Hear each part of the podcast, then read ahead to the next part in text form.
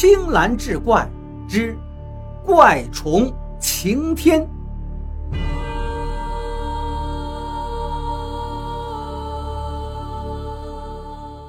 唐爱国是上世纪五十年代出生人，上世纪六十年代后期插队落户到了浙南某山区。唐爱国那个时候还是个十七八岁的小伙子，因为一直在城市里长大，从来没干过农活，结果在下地时一不小心用锄头把自己的脚就给锄伤了。村里只有一点红药水给他涂了之后一直也没好。生产队长倒是个挺厚道的人，就让他去给队里放羊，兼顾着养伤。生产队就养了五六头羊，每天唐爱国只需要把这羊带出去拴到有草的地方就成。可话虽如此，此时已入深秋，草都黄了大半了。这一天，唐爱国看书看得入神，不妨有一头羊挣开绳索向远处跑去。唐爱国见状大急，可是脚上有伤，只能一瘸一拐的去追。眼看着那羊越跑越远，正在焦急万分，一个背着筐打猪草的老头正巧路过，帮他把羊给抓了回来。唐爱国谢了他一句，那老头就显得非常感激。他一看唐爱国脚上有伤，便弄了些草药递给他，还说了几句话。这老头呢，一口方言不是很好懂，不过大致唐爱国也听明白了，是说让他拿草药煮水泡脚。这时正好送饭的也过来了，远远的就吆喝道：“老地主，你在干什么？”那个老头一听，慌忙走开了。唐爱国很诧异，就问这个人：“这个老头真的是地主啊？”送饭的说：“那还有假，原来。”这个老头当年是当地最大的富户，家里有百十来亩地，当初还把儿子送出山去读大学。只是他儿子临解放时去了台湾，土改时老地主自然被斗倒斗垮了。现在人也老了，身体也不行了，每天也就是混个日子。到了晚上，唐爱国把老地主给的草药煮了一锅水，倒进盆里，把脚就浸到其中。虽然盆里放的是热水，而伤口却感觉凉丝丝的，非常舒服。他这伤口因为一直没有好全，已经有些地方化脓了。泡了一阵，拿出来擦干一看，只见伤口的脓水已被洗净，居然开始收口了。见此情景，唐爱国对这个老地主多少有些同情了。第二天，老地主经过时，他还主动给他打了招呼。并道了谢，老地主显得是感激涕零啊。等到黄昏下山时，又专门给唐爱国带了好些的草药。就这样，两个人倒是结下了一点异样的忘年之交。唐爱国见老地主总是吃不饱，每天都剩几口米饭捏成个饭团留给他，老地主更是千恩万谢。过了一个多月，天气转凉。山坡上的草也慢慢的都枯了。这一晚，唐爱国在油灯下看了一阵小说后就睡下了。忽然，他被一阵声嘶力竭的羊叫声吵醒了，吓了他一大跳，生怕是山里狼跑出来叼羊了。正要翻身起来操一根棍子去羊圈看看，羊叫声又突然停了。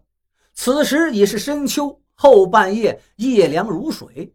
唐爱国实在不想出去，见羊也不叫唤了，便又倒头就睡。第二天天亮了，他又要把羊赶出去吃草，可是，一进羊圈，心里就凉了半截子。只见一头羊倒在地上，伸手一摸，早是硬邦邦的死了。队里一共就几只羊，死一只那都是大事儿。唐爱国马上去报告生产队长。队长一听也是大吃一惊，过来查看，只见那羊死得非常怪异，身上没有什么大伤口，只有几个小洞眼儿，但一身羊血竟然全都没了。生产队长虽然没有什么文化，但是政治觉悟却很高，说这一定是阶级敌人在搞破坏。咱们村里的阶级敌人就是老地主一个，便要拿老地主来批斗。唐爱国没想到，居然害了老地主，觉得过意不去。第二天见老地主又是一瘸一拐，大概是批斗时又挨了打，他心里也是非常难受。老地主倒是劝他不要介意，说自己被斗被整已经习惯了。他又问了那死羊的事情，那头死羊已经被剥了皮分肉吃了。唐爱国就把羊死的情形跟老地主说了一遍。老地主一听，脸色一变。唐爱国忙问：“怎么了？”老地主说：“山里有一种怪物，叫晴天。这种怪物长得跟人一样，还穿了一件长衫，专门吸食牲畜之血。而且这个怪物身体会裂成两截。晴天这东西吃血吃的口滑了，定然还会再来的。”他叮嘱唐爱国这几天一定要小心。唐爱国答应了几句，心里却没太在意。不过，刚出了这事儿，他晚上也不敢早睡了，每天都守在羊圈边，直到后半夜，见没事了才回屋睡觉。接下来几天没有什么异状，唐爱国不觉就松懈下来。这一天睡得早了点刚睡得迷迷瞪瞪，忽然听到有人在敲窗户。他起身打开窗户，只见老地主弓着腰站在窗外。一见唐爱国起来了，老地主小声道：“唐同志，晴天来了。”唐爱国心头一凛，远远的望去，只见月色之下，果然有个人正晃晃悠悠向羊圈走去。这人身材不高，也就一米五多六多，穿了件绸布长衫，走起路来快而无声。只见这个人进了羊圈，有一只羊就突然发出了惨叫。唐爱国再也忍不住了，抄起根棍子就向羊圈冲去，顾不得老地主要跟他说什么。可他一冲进羊圈，只见那个长山人正趴在一头羊的背上，那头羊是惨叫连连。唐爱国大叫一声，一棍子砸去，眼见着棍子要砸到那长山人的背上了，长山人忽然拦腰断成了两截。这时唐爱国才看清楚。那竟是两只巨大的虫子，看上去和绸布长衫一样。原来那是虫子的翅膀。两只虫子受到惊吓，从羊身上就爬了下来，爬向了唐爱国。唐爱国吓得腿肚子都转筋了。眼见那虫子要扑到眼前了，伸出了一根又长又尖的管状嘴，要刺进他的身体。这时他身后突然洒过来一团草木灰。那两只虫子被吓得飞快的就爬走了，爬出去五六米远，忽然又连到了一起，直直的站了起来，活脱脱又成了一个穿长衫的人模样，极快的向山里跑去。唐爱国吓出了一身的白毛汗，也不敢去追。救他的正是老地主，老地主没有唐爱国跑得快，这时才跑到他跟前。唐爱国问老地主：“这是什么玩意儿啊？”老地主叹了口气说：“哎呀，这个东西就是晴天。本来他已经准备好，把草药掺在草木灰里，就可以把这晴天捉住，以绝后患。可是唐爱国呢，太性急了点好在这个晴天也吃了亏了，应该不敢再来吸阳血了。